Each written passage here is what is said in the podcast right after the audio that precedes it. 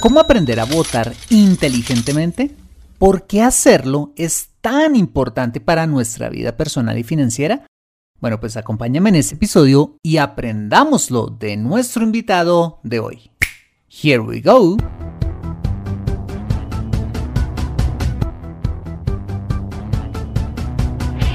Bienvenido a Consejo Financiero, el podcast de finanzas personales donde aprenderás a manejar inteligentemente tu dinero, salir de deudas, tomar buenas decisiones financieras y alcanzar una prosperidad sólida y duradera. Consejo Financiero son finanzas personales prácticas para gente como tú que desean transformar su futuro financiero. Bienvenido a bordo.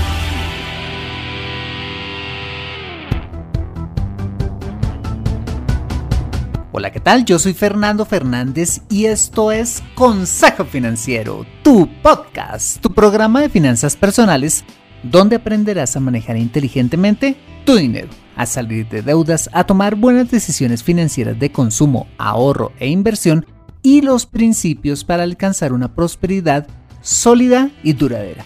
Mira, tener educación financiera es un aspecto esencial para alcanzar tus objetivos de vida. Pues aunque tu profesión o área de conocimiento no sean las finanzas, casi todo lo que hagas en la vida involucrará dinero, por lo que necesitarás saber administrarlo inteligentemente para alcanzar cada una de tus metas financieras. En Consejo Financiero aprenderás precisamente a eso, a administrar inteligentemente tu dinero para alcanzar esos objetivos de vida. Y como siempre te invito a visitar www.consejofinanciero.com, donde podrás encontrar este y muchos más contenidos de finanzas personales que estoy seguro van a ser de utilidad para tu vida financiera. Asimismo, te recuerdo que puedes escuchar Consejo Financiero en Spotify, Apple Podcasts, SoundCloud, Spreaker o la plataforma de podcasting de tu preferencia y encontrarme en LinkedIn e Instagram. Bueno, muy bien, y sin más preámbulos, empecemos con el episodio de hoy. Bienvenidos a bordo.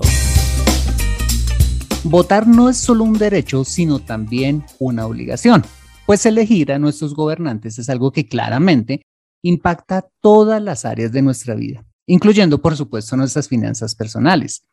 Bueno, pues así como necesitamos educación financiera para manejar bien nuestro dinero, pues también necesitamos de educación o cultura política para ser buenos electores, es decir, estar en la capacidad de votar inteligentemente y a conciencia, y de esa manera poder lograr todos juntos tener un mejor país. Bueno, pues para enseñarnos un poco de educación o de cultura política, estamos hoy con un amigo personal, un amigo de la casa, y es Ricardo Galán. Él es periodista ha trabajado en prensa, radio y televisión por más de 35 años. Fue fundador del periódico La Prensa Bogotá, del noticiero CMI, de la cadena de noticias Radionet, más recientemente director de noticias RCN y fue Premio Nacional de Periodismo del CPB. Asimismo, hoy en día, él es el fundador y director de libretaapuntes.com, un medio de comunicación digital especializado en política, economía, eh, tecnología, emprendimiento y muchísimos temas más. y por supuesto, el podcast Libreta Apuntes. Bueno, Ricardo, pues gracias por aceptar esta invitación a Consejo Financiero. Qué alegría tenerlo eh, por primera vez aquí. Fernando, muchas gracias a usted por la invitación. Un saludo para los oyentes de Consejo Financiero y aquí listo para que hablemos de un tema que les es ajeno, la política. Bueno, sí, yo creo que este tema de la política es algo, ahora lo, lo conversábamos fuera de antena y es que es algo de lo que uno se acuerda que debe tener cuando, cuando se acercan pues unas elecciones. Y esto pues aplica no solamente para, para nuestro país Colombia, sino para todos los países en donde nos escuchan, México, Argentina, Chile, en España. Y bueno, pues entonces hoy vamos a aprender muchísimo de Ricardo, estoy seguro. Bueno, pues la primera pregunta que se me antoja hacerle, Ricardo, es, pues siempre que hay elecciones hay muchos candidatos y con esos muchos candidatos, pues un montón de propuestas. Entonces, para aquellos que no estamos tan empapados del tema político y de todo esto, pues ¿por dónde empezamos? Eh, ¿Cómo empezamos a filtrar? Eh, ¿Por dónde arrancamos? Yo creo que lo primero que uno debe tener claro en, en materia política es uno, ¿qué quiere? ¿Cómo se imagina uno su país? ¿Cómo se imagina su vida en ese país? Eso es lo primero que uno tiene que considerar, es uno mismo, tiene que ponerse de acuerdo con uno mismo. Usted quiere vivir en un régimen donde haya igualdad de oportunidades, ah, donde haya libertad de empresa, donde haya libertad de información, libertad de opinión, donde haya libertades, se pueda practicar cualquier religión, eh, se pueda desarrollar cualquier empresa, es fácil generar empresas, se pueda, hay oportunidades para la gente, o prefiere vivir en un estado donde el Estado provee todos los servicios, el empleo, la salud, la educación, y en teoría estamos todos iguales. Y eso tiene matices, eh, en algunas partes combinan, en otras es todo el Estado, en fin, usted tiene que pensar en eso primero, es, ¿yo qué quiero? ¿Cómo me imagino? ¿Cómo quiero vivir? ¿Cuál es mi sueño? Una vez uno decide eso y tiene claro eso, busca qué partidos proponen ese tipo de cosas. En Colombia hay una discusión en estos días muy interesante que creo que me sirve de ejemplo. La Corte Constitucional autorizó o despenalizó, el aborto para eh, los embarazos de 24 semanas. Y eso ha generado una polémica grandísima por eh, los, uno, las mujeres que quieren que haya libertad para abortar en cualquier tiempo. Dos, las mujeres que creen que se debe abortar cuando hay unas circunstancias específicas. Y tres, las que definitivamente creen que no se debe abortar. Y alrededor de esa postura de las mujeres se viene construyendo una discusión de sociedad, más o menos con las mismas tres posturas. Entonces, si, si usted tiene que pensar en eso, si usted tiene que tomar una decisión, usted escoge y mira quiénes están de acuerdo con su postura, el partido, el, el político, sea congresista o aspirante a la presidencia o un alcalde o un gobernador, y en consecuencia, pues ese sería la persona por la que usted votaría. ¿Por qué? Porque representa lo que usted está pensando. Ok. Eh, este tema de los partidos me parece algo importante porque, digamos, los partidos representan como la filosofía o la visión de país que cada partido busca entonces creo que sería importante primero arrancar como mirando cuál es la ideología de ese partido y de ahí mirar hacia abajo qué, qué candidatos o primero vemos los candidatos o cómo sería ahí. Exacto, aunque en Colombia es muy difícil establecer claramente cuál es la línea ideológica de cada partido. En, en, Colombia, por la manera como se ha organizado tradicionalmente la vida política y la actividad política, los partidos han, han venido perdiendo esa identidad. No tienen la identidad que tienen, por ejemplo, en España, en los Estados Unidos y en otros países donde es clara la diferencia entre un partido y otro. Ah.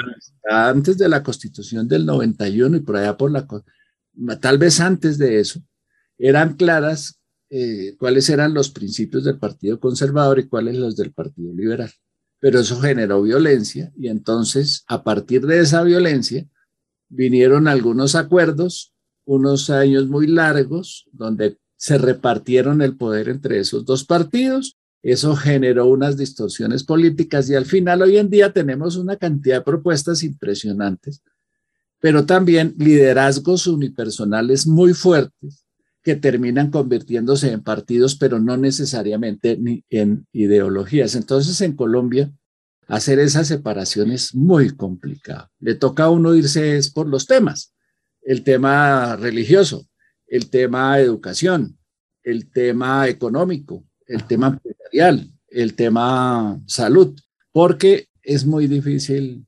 establecer una ideología como tal, una diferencia ideológica de los partidos en Colombia. Ah, ok. Pero seguramente en otros países sí la tendencia o la ideología de cada uno de esos partidos es un poquito más, más diferenciada y eso hace que, que sea un poquito más fácil poder mirar eh, por dónde o por qué grupo de, de candidatos elegir, ¿no? En términos generales, y uno lo podría de alguna manera asimilar a Colombia, hay dos grandes tendencias. La que dice que el Estado es el gran proveedor de los servicios básicos que necesita una persona para vivir, que son cuáles? Educación, salud, empleo y servicios básicos, digamos. Eso, entonces, ahí hay una primera gran diferencia entre quienes creen que el Estado debe proveer todos esos servicios, incluida una pensión al final de la vida de cada persona, y la otra teoría es no es el Estado quien debe proveer eso, sino la misma sociedad a través de una combinación entre el Estado y el sector privado que proveen salud, educación, em, servicios públicos, calidad de vida y eso apalancado en qué? En una libertad de empresa. En el otro sistema, la empresa tiene que ser en su mayoría del Estado. Y en eso llevamos como 50 o 60 años discutiendo el mundo, no solo Colombia, el mundo. El sistema capitalista versus el sistema comunista o socialista. Y pues ahí van, en pues es lo que estamos viviendo, estamos viendo que está pasando en Europa otra vez. Ajá, que eso es lo que finalmente ustedes, los periodistas, muy, muy frecuentemente hablan del, de la izquierda, de la derecha, y las tendencias es que están como en la mitad, que es que los de centro, que son como una mezcla de los dos, o centro izquierda o centro derecha. Eso, eso se puso de moda por la polarización. Eh, la pandemia trajo como consecuencia la polarización. ¿Por qué? Porque hubo una, al, encerrarnos todos, el mundo tenía una decisión complicadísima de tomar. ¿Salvamos la economía o salvamos vidas? Y a partir de ahí, más otras eh, circunstancias, el, mundo se polarizó y entonces en Colombia eso ha sido terrible porque en un lado está lo que llamaríamos hoy para la discusión de estas elecciones, el pacto histórico encabezado por Gustavo Petro y todos los partidos, entre comillas, de izquierda que comparten esa ideología. Y del otro lado, lo que llaman el centro democrático o el uribismo, eh, que está al otro extremo ideológico y en la mitad una cantidad de candidatos con variantes, algunos con más tendencias de derecha, otros con más tendencias de izquierda, sin que en realidad sepamos en qué consiste ser de derecha o de izquierda. Ok. bueno, fascinante, ¿no? Pero también a la vez un poquito complicado, pero bueno, eh, con Ricardo creo que vamos a aprender a poder simplificar un poquito ese, esos conceptos, pero creo que nos queda claro el tema del Estado benefactor o socialismo y del libre mercado y del capitalismo que sería como la tendencia de derecha, ¿no? Así es. Listo. Bueno, una vez ya hemos hecho ese primer filtro, nos hemos imaginado el país que queremos, hemos averiguado dentro de ese ramillete de propuestas y de, y de candidatos, eh, hemos preseleccionado algunos.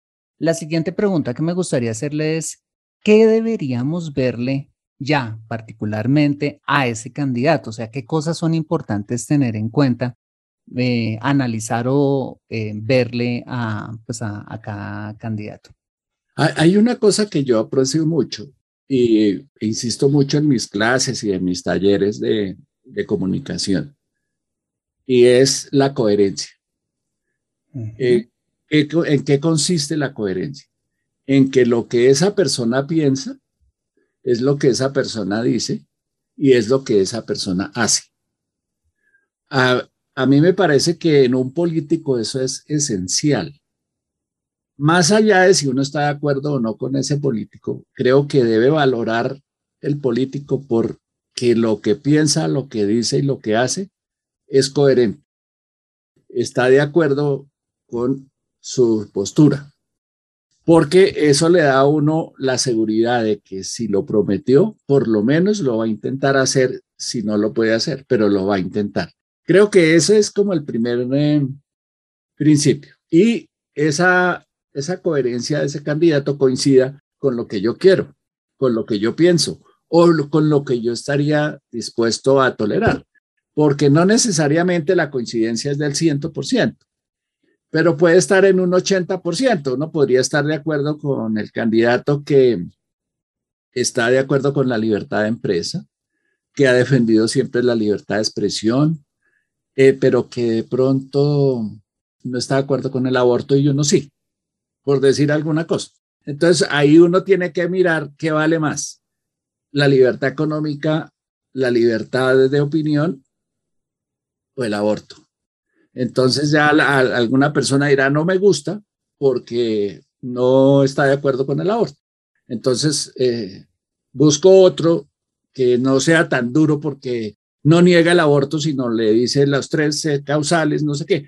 Son matices, pero es un ejercicio interesante, simplemente coger un papel, mirar, ponerles cuidado, escucharlos y, mirar qué proponen. Ahora, ese que proponen tiene que ser coherente con lo que han hecho en su carrera. O, eh, casi todos han sido alcaldes o concejales o alguna cosa, o simplemente personas que han opinado en las redes sociales, en columnas de opinión o en medios de comunicación. Entonces uno tiene, hoy en día es muy fácil, el internet le dice a uno fulanito de tal que ha pensado sobre tal cosa, él le sale todo el chorro de ideas. Entonces mirar que sea coherente y que eso sea lo que está haciendo, lo que ha dicho siempre y no que se acomoda de acuerdo a las encuestas o a las tendencias de último momento. Creo que eso hace que valore uno a un político. Lo otro es qué capacidad de liderazgo tiene y qué capacidades de moverse tiene. ¿Por qué? Porque ah, eh, en estos días criticaba yo, por ejemplo, a los, a los candidatos a la Cámara de Representantes por Bogotá. En Colombia hay dos, eh, cámaras, el Senado y la Cámara. Eh, el Senado tiene representatividad nacional, representación nacional, es decir, lo que un senador propone debe interesarle a todo el país el representante de la Cámara tiene la representación de los habitantes de una región. Y en el caso de Bogotá, por ejemplo, eh, uno siente que los que aspiran a la Cámara, supuestamente en representación de Bogotá, no hablan de Bogotá, de los problemas de Bogotá, de las necesidades de Bogotá, sino que se sienten senadores por estar en Bogotá. No casi, ninguno es bogotano para empezar. Si bien viven aquí, ellos están pensando es cómo llegar al Senado y de ahí a la presidencia eventualmente, pero no proponen nada por Bogotá. Entonces ahí hay que mirar, hay otro componente interesante y es qué haría esta persona en el Congreso de acuerdo con lo que yo quiero. Y recordar, recordar siempre que un senador es uno de ciento y pico de votos y que un representante a la Cámara es uno de 265 votos. Mm, tiene más poder. Para no hacerse muchas ilusiones de que todo lo que propone lo va a poder sacar adelante, porque él necesita construir mayorías, conseguir los votos necesarios. Y pues no es fácil en un, en un Congreso. En ninguna parte del mundo es fácil construir esas mayorías. Entonces hay que mirar la capacidad de liderazgo que tiene dentro de su partido, dentro de su comunidad, en su ciudad, en el país y ahí sí eh, decidir si se vota o, no por él. Ok, ¿y qué tan, qué tan importante es, digamos, además de todo ese, esos antecedentes, la formación, la formación académica o la formación, eh, eh, digamos, en, en, ciencias políticas o, o, eso no es necesario? Se lo pregunto porque muchas veces hemos tenido candidatos que por ser famosos, sí, por ser deportistas o por ser influencers o por tener algún tipo de visibilidad, se han convertido en candidatos. Yo creo que lo que uno debería valorar es la experiencia. La educación es importante, sí, mejor si es una persona que logró un título universitario lo que pasa es que en Colombia ya sabemos que eso no es tan fácil. Pero bueno, partamos de la base, mínimo un título universitario. ¿En cuál, en cuál disciplina? Cualquiera, no importa. Eh, todas se necesitan en el Congreso. Un economista puede desempeñar un papel muy importante, un ingeniero, un arquitecto, un médico, un eh, abogado o un politólogo, un antropólogo. Todos tienen pueden desempeñar un papel muy importante en el Congreso. Entonces yo valoraría más, además de eso, la experiencia que tenga. ¿Para qué? Para saber si lo que piensa y dice es lo que hizo cuando tuvo la oportunidad de hacerlo. Porque ocurre mucho y es muy divertido y uno se burla mucho de los ministros de Hacienda, que son muy buenos cuando son ex ministros de Hacienda y mientras estuvieron en, la, en el cargo no hicieron lo que se supone que tenían que hacer. En Colombia se discuten mucho las reformas tributarias, que son los ingresos del Estado a través de los impuestos. Y todos los exministros tienen la fórmula perfecta para arreglar la situación. Y uno se pregunta, y bueno, ¿y por qué mientras fue ministro no lo hizo? E, ese es un ejemplo claro de, eso. Así que yo prefiero la experiencia, eh, además de la educación y la coherencia. Siempre yo en eso insisto mucho en la coherencia. Claro, y esa coherencia, ¿cuáles serían como esas fuentes confiables hoy en día en un mundo inundado de información, de fake news, de, detractores, de gente que habla mal de la, de la gente con y sin justificación? ¿Cómo podríamos ver esos antecedentes, digamos, esos pasos que esas personas han tenido en el pasado? Como... Sí, y a mí me parece que si uno quiere, hoy en día es más fácil saber a qué atenerse con un político. ¿Por qué? Porque ese político hoy lo tiene usted al alcance de la mano a través de las redes sociales. Hasta antes de Internet, uno dependía de la, información de los políticos, cómo le llegaba a uno, a través de los medios de comunicación. La radio, la televisión, los periódicos, las revistas. Pero todos los medios de comunicación tienen una tendencia ejercen un filtro. Los dueños, los anunciantes, los directores, los jefes de redacción, los editores y los mismos reporteros, todos tienen una preferencia. Todos se comunican más fácilmente con una persona o con otra. Desarrollan relaciones de amistad o de interés comercial o político. Entonces, eso era muy difícil establecerse eh, si todo lo que me está diciendo el medio X es verdad sobre esa persona, porque es que ese medio, por ejemplo, ese es otro problema que no es problema, porque pasa en todas partes del mundo. Los periódicos generalmente han sido eh, fundados por políticos o por partidos políticos como sus órganos de propaganda. Entonces, eh, el periódico El Siglo sí será que está hablando bien de un candidato liberal siendo un periódico de tendencia conservadora. Y al revés, el espectador que decía en su, en, su, en su presentación que es un periódico liberal, ¿sí evaluará bien a un candidato conservador o, o le cargará la mano y será más exigente? Eso era hasta antes de Internet. Pero es que hoy en día los candidatos están expuestos ahí tienen que estar expuestos ahí en Instagram, en Facebook, en Twitter. Y eso queda para el registro, lo que dijeron, lo que hicieron, la discusión, las posiciones que adoptaron. Todo es público. Entonces, eh, lo que la gente tiene que hacer es tomarse el tiempo de verificar si lo que ese candidato está diciendo es verdad con lo que ha hecho. Pero si lo que están diciendo los rivales de ese candidato es verdad con lo que ha sido la historia del candidato. Entonces es fácil darse cuenta, muy fácil darse cuenta si lo que están diciendo nos es o no verdad. Eh, pero no hay que ser facilistas.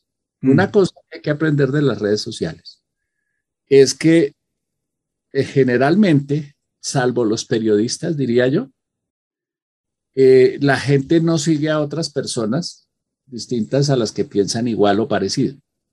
Nadie va a seguir un enemigo, nadie va a seguir una persona que piensa contrario. Eh, tal vez a los periodistas nos sigan los que piensan de una manera y otra porque pues se supone que somos independientes o somos imparciales y somos periodistas. Pero a los políticos pues los siguen sus seguidores. Entonces, eso hay que valorarlo a la hora de calificar el peso y, ahí precisamente se me ocurre otra pregunta y es, también hay que mirar quién financia, quién rodea, con quién va a trabajar esos candidatos, ¿no? Porque muchos candidatos llegan ahí con el, bajo la sombrilla de, le llamamos acá en Colombia como patrones electorales o, gente de mayor influencia, ¿cierto? Eso es importante verlo, ¿le parece? Eh, Sí, lo que pasa es que ahora se habla mucho del poder de los contratistas del Estado, que financian la campaña, eh, grandes empresas, grandes conglomerados económicos, que tienen intereses de contratos con el Estado para carreteras, servicios, eh, concesiones, etcétera, etcétera. Entonces, la teoría es que financian el candidato y las campañas en Colombia son carísimas me decían en estos días que una campaña al Senado debe estar costando 12 mil, 13 mil millones de pesos. Por Dios. eso es demasiado costoso para una sola persona salir senador. ¿Y eso cómo se financia? Pues por los empresarios. Eh, y no todos son desinteresados o simples mecenas que quieren ayudar a que todo el mundo tenga las mismas oportunidades, sino que tienen intereses.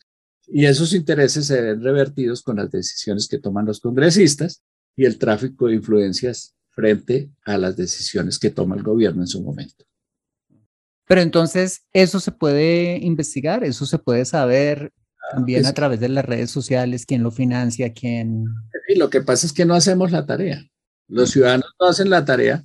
Los grandes medios en Colombia pasan tantas cosas y no es una disculpa, es que pasan muchas cosas y no tienen tiempo de investigar las redacciones están cada vez más pequeñas.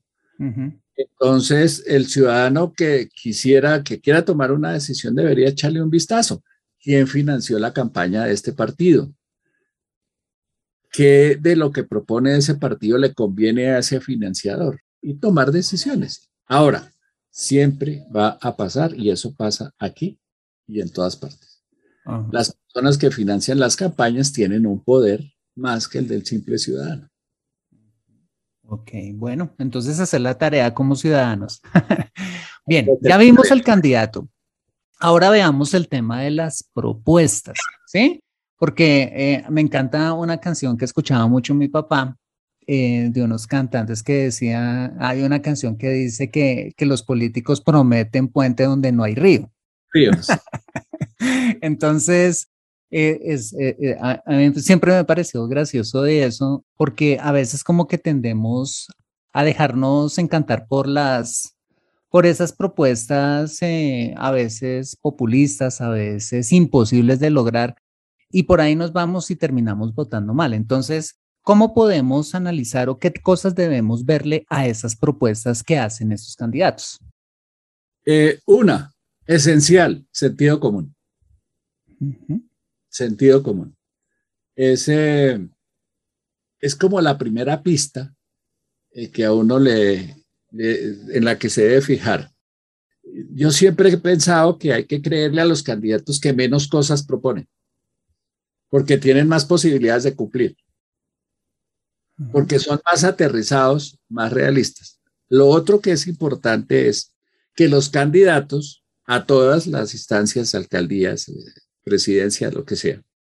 Son muy buenos diciendo el qué, pero muy malos diciéndonos el cómo.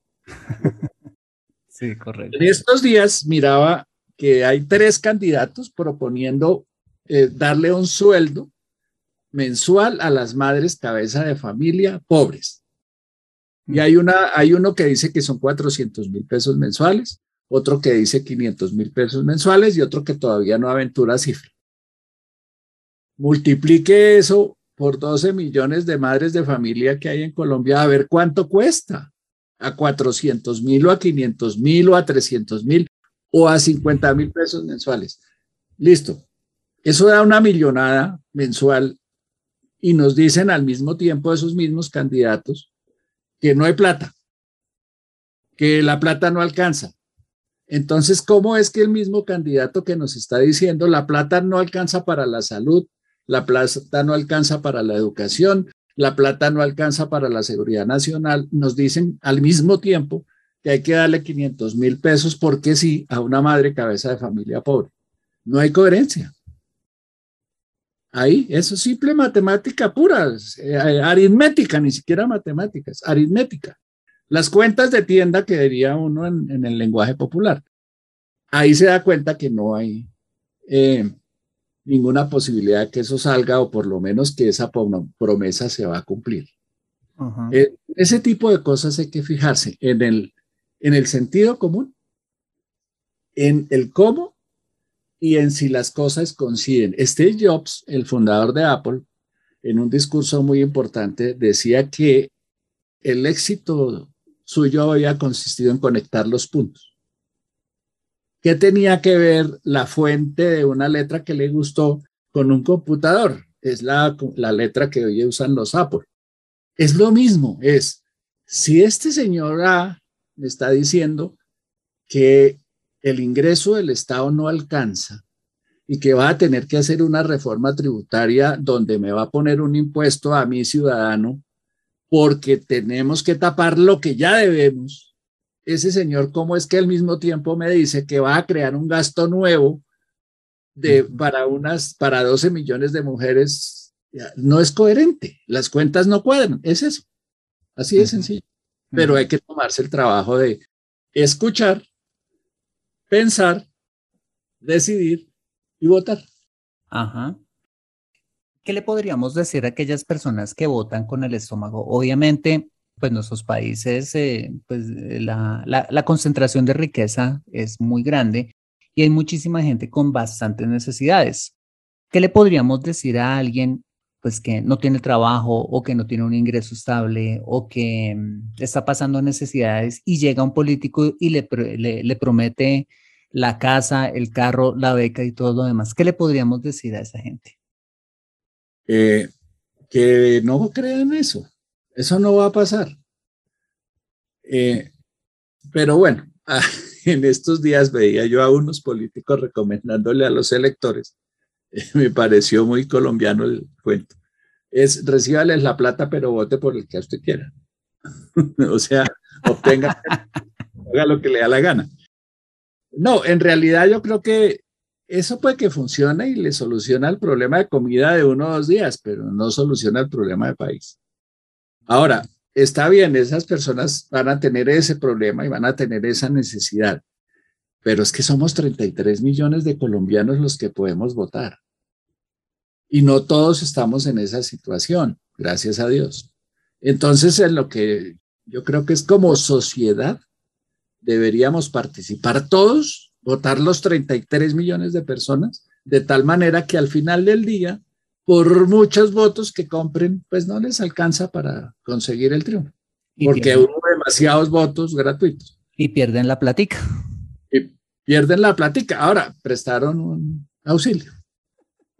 Sí, yo creo que eh, por eso es que es tan importante tener em, esto de la cultura política o educación política porque a veces nosotros los que nos estamos pasando, gracias a Dios, como usted lo dice, esas necesidades, nosotros también tendemos a votar conforme a nuestros intereses particulares y no pensamos en los intereses de la nación, ¿sí? Y en que hay gente que, pues que una propuesta puede que nos lleve, por ejemplo, a pagar más impuestos. A nadie, a ninguno nos gusta pagar más impuestos, pero quizás esos impuestos que vamos a pagar de más va a poder servirle a esa familia que está pasando una necesidad. Eh, Entonces... sí creo que la, el análisis debe partir del interés personal. El CBY que decimos los colombianos, el cómo voy yo. Creo que el problema es ese, que no somos conscientes de eso, que no asumimos una postura como personas, como familias, de en qué mundo queremos vivir. Ejemplo, una, una familia, un papá, una mamá, dos hijos. ¿Alguna vez se han sentado a la hora del desayuno, a la hora del almuerzo, a la hora de la cena, a discutir en qué país quieren vivir? Yo creo que no. Yo creo que no, porque los mayores, los viejos, lo que hacían era oír al abuelo, oír al papá y hacer caso. Hoy en día no pero nos hemos, hemos hecho ese ejercicio. Han discutido, por ejemplo, lo digo porque en estos días con mi hija, a raíz del tema del aborto, ella acaba, va a hacer su primera votación en estas elecciones mm. y ella es pro aborto. Yo no soy pro aborto, yo soy pro vida. Y fue interesantísimo ver eh, cómo ella evalúa a unos candidatos en los que estamos de acuerdo por razones de economía, de tendencia política, de libertades, de seguridad y tal, pero ahí nos distancia un tema que es el aborto. Por eso me insisto tanto porque me pasó en la casa. Y entonces pensé, ¿y ese ejercicio lo hacemos todos y logramos un acuerdo en familia? No, no lo logramos. Entonces, como sociedad, ¿qué estamos haciendo? Pues lo mismo, no estamos construyendo un consenso alrededor de nada. Fíjese que la paz que se supone era un, un objetivo nacional, un propósito, debería haber sido un propósito nacional, lograr la paz, terminó dividiéndonos y metiéndonos en un mundo peor del que teníamos antes del proceso de paz. Yo creo que hay que partir de ponerme de acuerdo yo conmigo, después con mi familia y empezar a mirar eso en la sociedad, los vecinos, los compañeros de colegio, los otros padres de familia, los compañeros de trabajo, los colegas y cómo va uno construyendo sociedad. ¿Cuál es la sociedad en la que queremos vivir? ¿Un país qué? Un país que promueva la libertad de empresa, la libertad de expresión, la seguridad por encima, el derecho a la vida. Eh, ¿Qué queremos? Eso es lo, esa es la discusión que no damos. Se nos van en peleitas personales, es que usted es ladrón, es que usted fue guerrillero, es que usted fue paraco, es que usted no sé qué, y no pensamos en, en sociedad, nos quedamos en las peladas chiquitas. Ajá, uy, qué interesante. Bueno, eso creo que es una gran reflexión, pensar en mí, pensar en mi familia y pensar a nivel de sociedad y conforme a eso votar. Claro, es que fíjese y verá, es que si usted en su casa logra un acuerdo, aquí somos tres y los tres estamos de acuerdo, es más fácil tomar decisiones. Ejemplo, se está hablando mucho en estos días de que hay que irse del país y gana un candidato. ¿En serio? ¿Ya discutimos eso en familia? ¿Nos vamos a ir del país? Porque es que eso implica desarraigo implica vender todo lo que tenemos y largarnos. ¿Y para cuál país nos vamos a ir? Entonces, eh, lo decimos, somos muy olímpicos y de pronto hay gente que ya compró pasajes y empezó a ahorrar y no sé qué. Y, pero lo discutieron, todos se quieren ir. O hay unos que simplemente dicen, no, esto no va a pasar nada. No sé, son muchas discusiones, pero eso es parte de la cultura política. Eso no lo están haciendo todos los eh, planteles educativos. No hay una cultura política que se construya desde la casa, desde el colegio, desde la universidad. Me acordé de, una serie de hace muchos años, de pronto ustedes se acuerdan, que se llamaba Lazos Familiares, salía Michael J. Fox, que era jovencito, y recuerdo que los papás dentro de la serie eran hippies. Y entonces unos eran eh, demócratas y los otros eran republicanos y hacían unas discusiones súper interesantes acerca de la postura política o de, lo que en ese momento se vivía políticamente en los Estados Unidos. Entonces creo que ese debería ser el reto de nosotros como sociedad en nuestros países, poder también tener esa cultura política que aunque pensemos diferente, eso nos lleve a acuerdos y sobre todo pues a, pues a votar inteligentemente finalmente, que es tan importante. De eso es que se trata, de construir consensos y mayorías, que ese es otro problema. Por alguna razón, y esa sí no tengo clara desde cuándo pasó, aquí resulta que tienen más poder las minorías que las mayorías, cuando la democracia consiste en todo lo contrario, es en construir mayorías. Eh, no, aquí resulta teniendo más poder una comunidad indígena que ah, invade un parque en Bogotá termina teniendo más derechos que todos los bogotanos juntos. Eso no funciona así. La, la democracia es el interés o el beneficio de las mayorías y no de las minorías. Si bien hay que protegerlas, pues las mayorías son las mayorías. Ok, perfecto. Yo creo que ahí ya nos queda súper claro. Entonces, cómo analizar ese candidato, esas propuestas y ahora una pregunta, y sobre todo, pues que estamos como en, época eh, electoral, y es, ¿qué piensa usted de esas estrategias que a veces eh, tendemos a tomar en nuestro voto de votar por un candidato para que no gane el otro? ¿Usted qué piensa de eso? ¿Qué le podemos decir a la audiencia que muchas veces ah, lo ha hecho o piensa votar en ese, de esa forma? Eso suele pasar muchísimo en política, especialmente en los países donde hay elecciones primarias, primera y segunda vuelta. ¿Por qué, ¿Por qué pasa eso? Porque es como la selección de las especies, como tratando de sacar al candidato más fuerte. De hecho, eh, eh, lo vamos a ver en estas elecciones. En, en, las elecciones de parlamentos, si usted se fija, Fernando, el, tema del parlamento y de los senadores y los representantes ha sido secundario.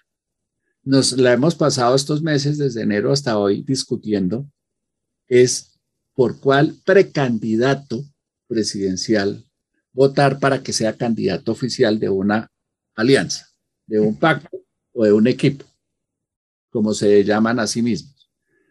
Eso desplazó el interés del Senado, es tener una mayoría parlamentaria importante en el Senado. La gente no es consciente de que para que un gobierno funcione necesita tener suficiente respaldo en el Congreso. La gente no está cayendo en cuenta de eso, no está considerando eso.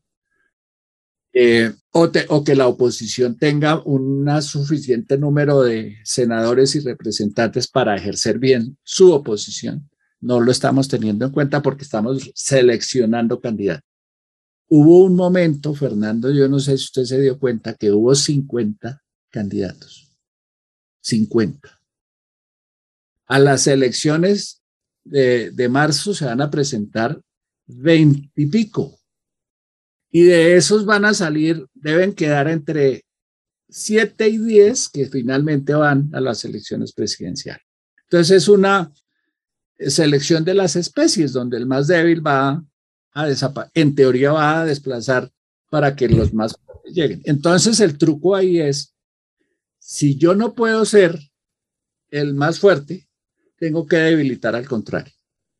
Y eso es parte del ejercicio parlamentario es votar en contra de y no a favor de, para después, en teoría, votar a favor de, salvo que se necesite votar en contra de, porque creemos que ese candidato es un peligro por la razón que sea. Pero es válido, es válido. ¿Es válido? Sí, claro. Ahora, siempre será mejor votar a favor de. Mm. porque el riesgo de votar en contra de es más alto que el de votar a favor de. ¿Cómo, cómo me explico?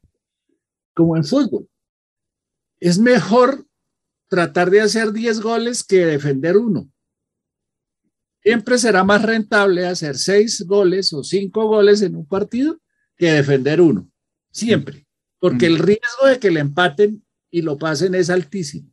Entonces, de, lo, el deber ser debería ser eh, si me gusta fulanito de tal, votemos por fulanito de tal para que gane fulanito de tal. No esperar a ver si mejor para, para que gane fulanito de tal, entonces voto por Perenceja, para, esperando que ella derrote a... No, eso es demasiado complicado.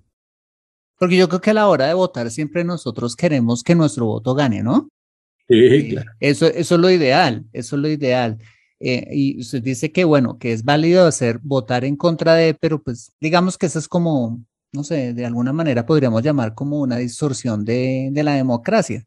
No, es el, el, ejemplo del fútbol es bueno. Hay gente que le gustan los técnicos que hacen un gol y se defienden. Y, ese es un recurso válido a, a, los riesgos que eso trae, ¿no? Pero pues ya hay otros que les gusta como al del Liverpool, golear a todo el que se le atraviese y eso es más eficiente, más taquillero, mejor negocio, más divertido, todo. Pero así somos, hay unos que prefieren esconderse. ok, bien. Listo. Otra pregunta. Ah, bueno, ya hablando, digamos, de todo este tema, definitivamente es importante tener esa cultura política, esa cultura política en donde, gracias a Dios, en los países donde la tenemos, tenemos pues una estructura democrática que nos permite elegir a nuestros gobernantes. Entonces, ¿cuáles se dirían las cosas importantes que deberíamos tener para empezar a formar esa educación política en cada uno de nosotros? Leer libros, escuchar influencers como usted, eh, ver un noticiero. ¿Por dónde empezamos? En todas las anteriores. Importante, importante en, la, en la cultura política es interesarse en la política. Hay que interesarse. Sí, es aburridorcísimo. Son los mismos cinco gatos, las mismas cinco familias. Sí, es una vaina de unos pocos que generalmente se echan la madre entre ellos y se roban lo que se les ocurre y no sé qué. Sí, todo eso es cierto, pero ¿saben por qué pasa eso? Porque nosotros no ponemos cuidado. Porque no nos interesamos en la política. Y la política es parte de la vida, como el agua, como la energía, como la economía, como el empleo. Entonces hay que ponerle cuidado. Entonces hay que estar atentos a las cosas que pasan, a las decisiones que se toman. Y cuando hablo de política y de decisiones, es las decisiones que toma el Poder Ejecutivo, que es el gobierno, el Poder Legislativo, que es el Congreso, y el Poder Judicial, que es eh, la, tercera columna de, una, de un sistema democrático. Las Cortes las decisiones judiciales, desde un juez promiscuo hasta un magistrado de corte, también tienen que ver con la política, porque ellos, todos los que toman esas decisiones afectan nuestra vida. Es así de sencillo. Entonces hay que interesarse en esas personas que toman las decisiones que nos afectan. ¿Para qué? Para darnos cuenta quién la tomó, por qué la tomó, cómo la tomó y qué consecuencias tuvo la toma de esa decisión. Y entonces ahí voy al, siguiente elemento que hay que tener en cuenta, la historia. La historia reciente del país. El porqué de las cosas, que es otra parte que no nos cuentan los políticos. Los políticos se quedan en el qué. Yo quiero que para votar me digan el cómo, pero para llegar yo a la decisión debería saber yo qué pasó o qué estaba pasando en Colombia cuando se hizo la constitución del 91, por ejemplo. ¿Por qué hubo que cambiar la constitución del 91? ¿Qué circunstancias había en ese momento? Y a partir de la constitución del 91, entonces, ¿mejoró o empeoró la calidad de vida de los colombianos en educación, salud, justicia, seguridad, empleo y tal? para saber en qué momento cada gobierno, cada partido, cada congreso y cada corte tomó unas decisiones que en ese momento podrían haber sido acertadas a pesar de que hoy no nos gusten o con las que hoy no estemos de acuerdo. Ejemplo, un muchacho de hoy que hoy tiene 25 años, ¿qué ha visto en su vida? una pelea entre Álvaro Uribe y Juan Manuel Santos, con Gustavo Petro en la mitad. Ha visto un muchacho de 25 años y con esa información es que va a ir a votar a las elecciones. Y antes el país no existió. Antes de ellos no hubo nada. ¿Qué pasaba antes del proceso de paz? ¿Qué pasaba antes de la seguridad democrática?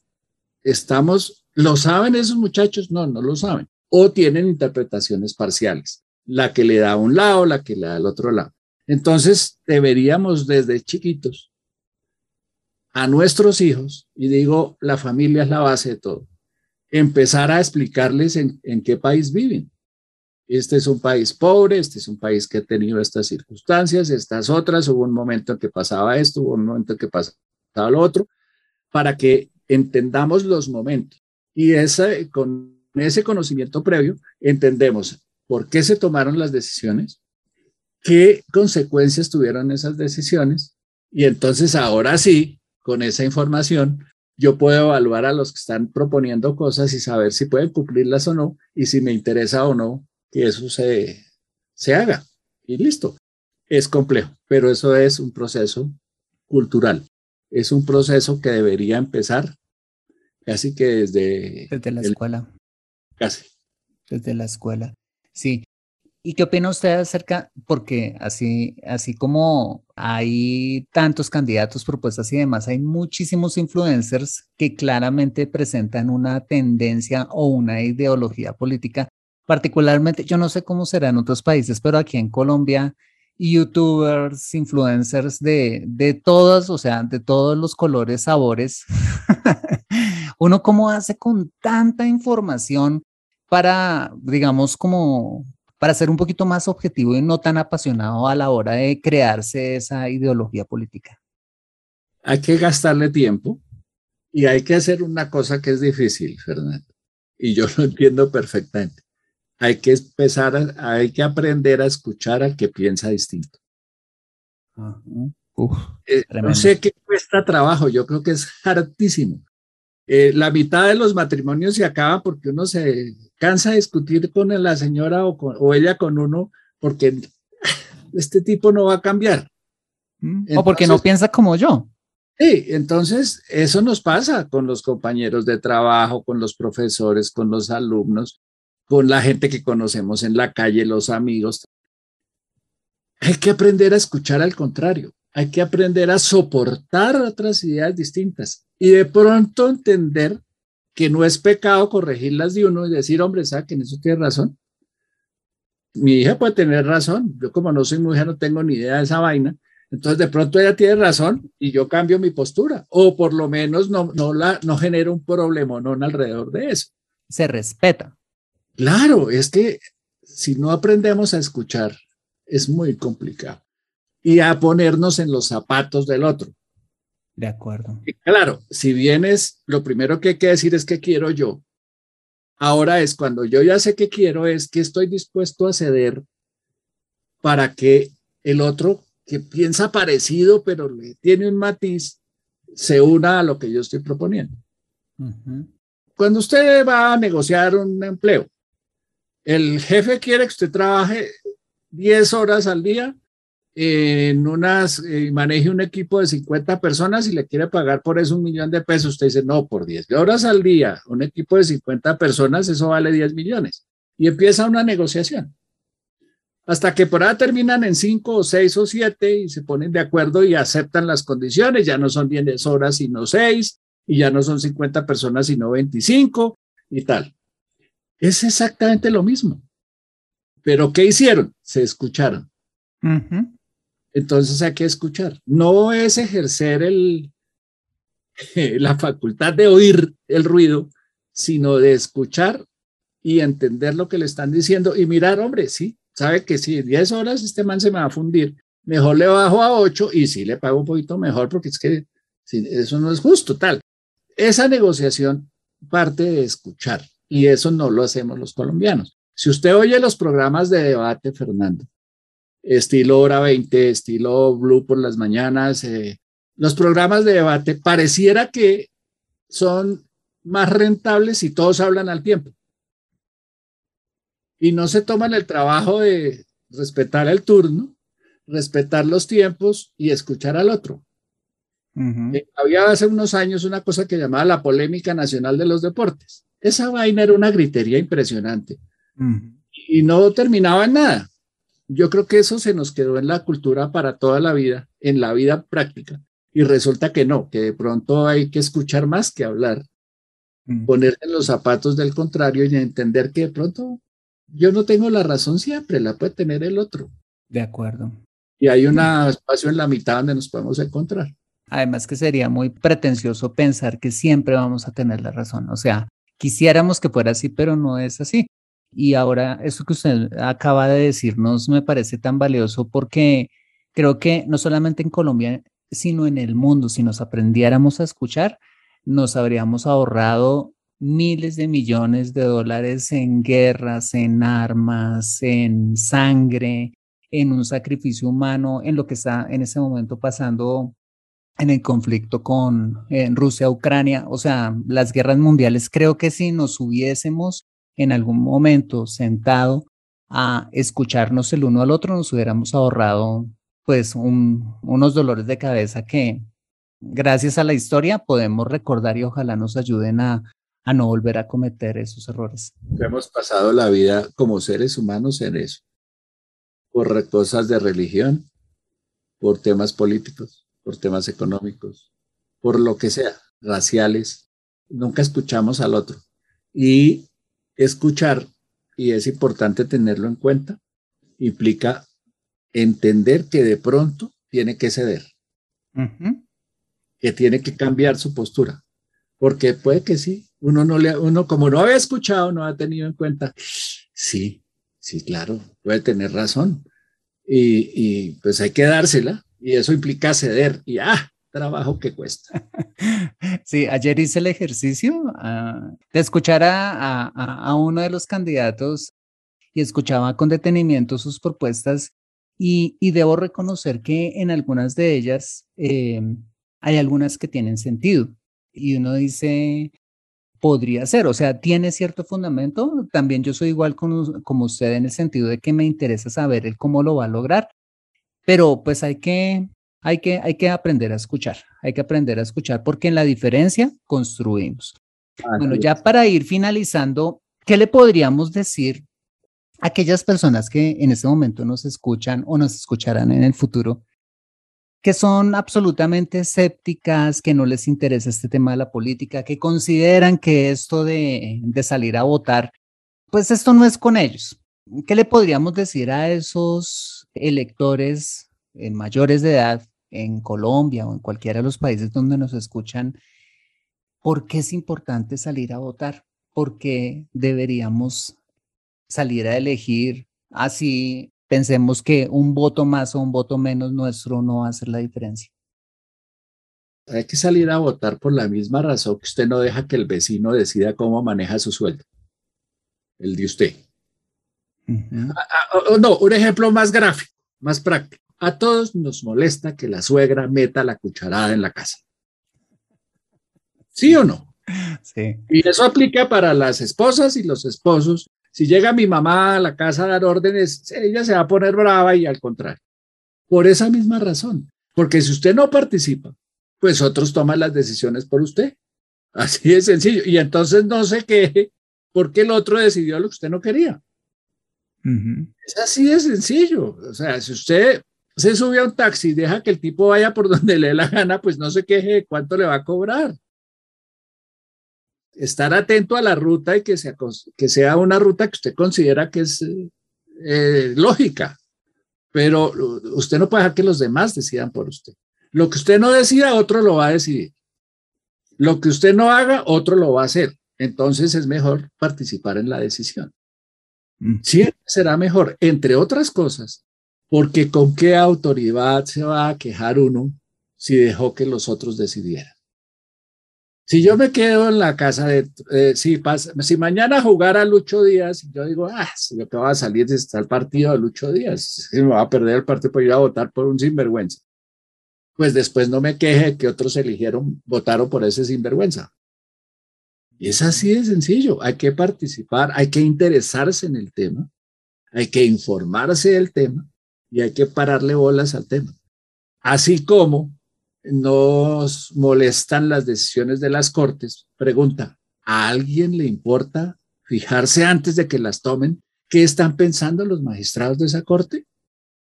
No. ¿Qué pasó ahí? Hubo un grupo de presión que sí se interesó, se iba todos los días a la corte, protestaba, gritaba, hacía plantones y los magistrados muertos del susto le pusieron cuidado a ese grupo de presión y los demás que ahora se quejan o nos quejamos en donde estábamos, en la casa felices descansando. No, hay que participar para que nos escuchen. Exactamente, ¿cómo sería diferente en nuestras naciones si finalmente hubiese esa conciencia y esa cultura política y sobre todo esa responsabilidad tan grande como es votar? Creo que Tendríamos muchos mejores eh, gobernantes y tendríamos muchas mejores sociedades y naciones que las que tenemos hoy en día. Creo que se vale lo siguiente, porque hay un tema que nos preocupa mucho, y eh, que es la corrupción. La pregunta es, ¿estamos castigando a los corruptos con nuestros votos? No, porque o no participamos en las elecciones y entonces los que están de acuerdo con el corrupto porque se benefician de él, sí van y lo eligen, lo reeligen muchas veces. Los demás nos quedamos en la casa. Una manera de evitar que haya corrupción es castigando a los corruptos, al corrupto en nombre propio, al partido que apoya a ese corrupto y a quienes votan por ese corrupto. Entonces, ahí hay otra manera de participar, es la censura ciudadana, es el control social. Eso también es parte nuestra. Si no nos gusta que, hagan, hagan puentes donde no hay río, pues protestemos cuando ofrecen un puente donde no hay río. Y no votemos por el que nos dijo que iba a ser un puente donde uno sabe que no hay río. Y digámosle a los amigos, a la familia, ahora en las redes sociales, oiga, ese tipo quiere hacer un puente y ahí no hay río, no voten por él. Eso es otra manera de, de participar activamente. No solo eligiendo, también castigando, también sancionando, también quitándole el respaldo a quien ya no lo merece. Ah, y también algo que creo que se llama también ejercer como control político, que es eh, exigirle cuentas, o sea, hacerle seguimiento a las propuestas que los candidatos finalmente hicieron, ¿no? Claro, es que, y, si hicieron su trabajo, porque el, el, caso de Bogotá, por ejemplo, con mi, mi molestia con los candidatos a la Cámara, es que uno mira a los que estaban y dejaron que la alcaldesa hiciera lo que le diera la gana. Mm. ¿Y de dónde estaban? Que no hicieron un debate político, que no ejercieron su control político. ¿Por qué dejan aquí en los representantes a la Cámara y los concejales que se supone que nos representan a nosotros? ¿Por qué dejan que pasen cosas absurdas como que no hacen vías, nos limitan el uso del carro, pero nos dejan los mismos impuestos que ya pagamos? Mire, el periódico El Tiempo publicaba en estos días un informe sobre la plata que ha recaudado Bogotá desde 1989 por valorización. ¿Esos son qué? ¿30 años? Hmm. Han hecho las obras y ya las pagamos.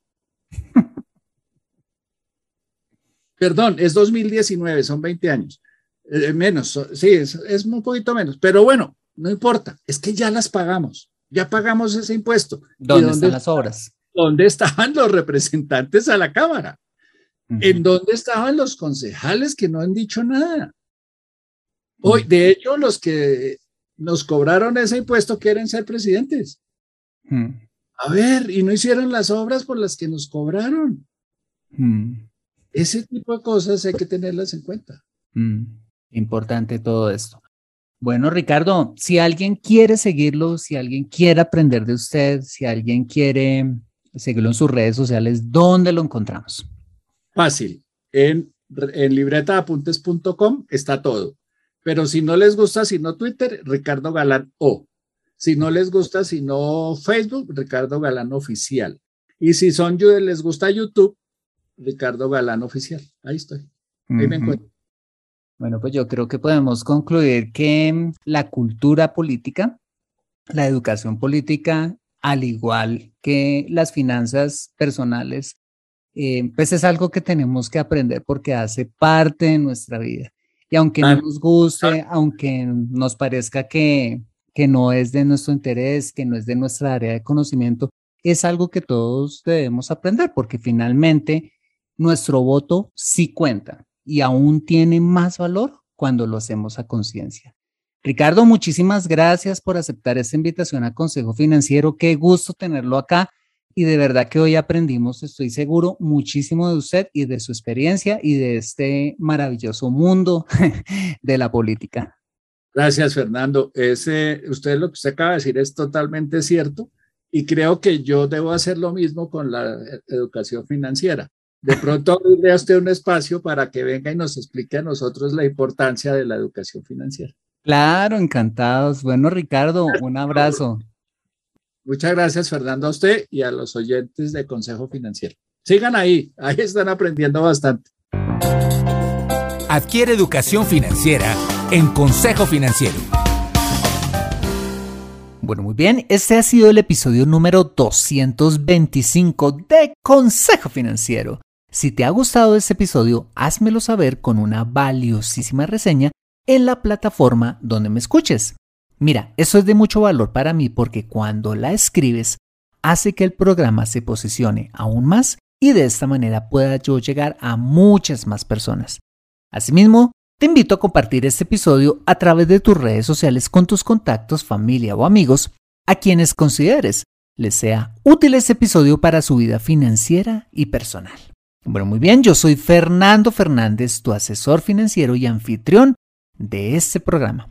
En la edición de este podcast, José Luis Calderón.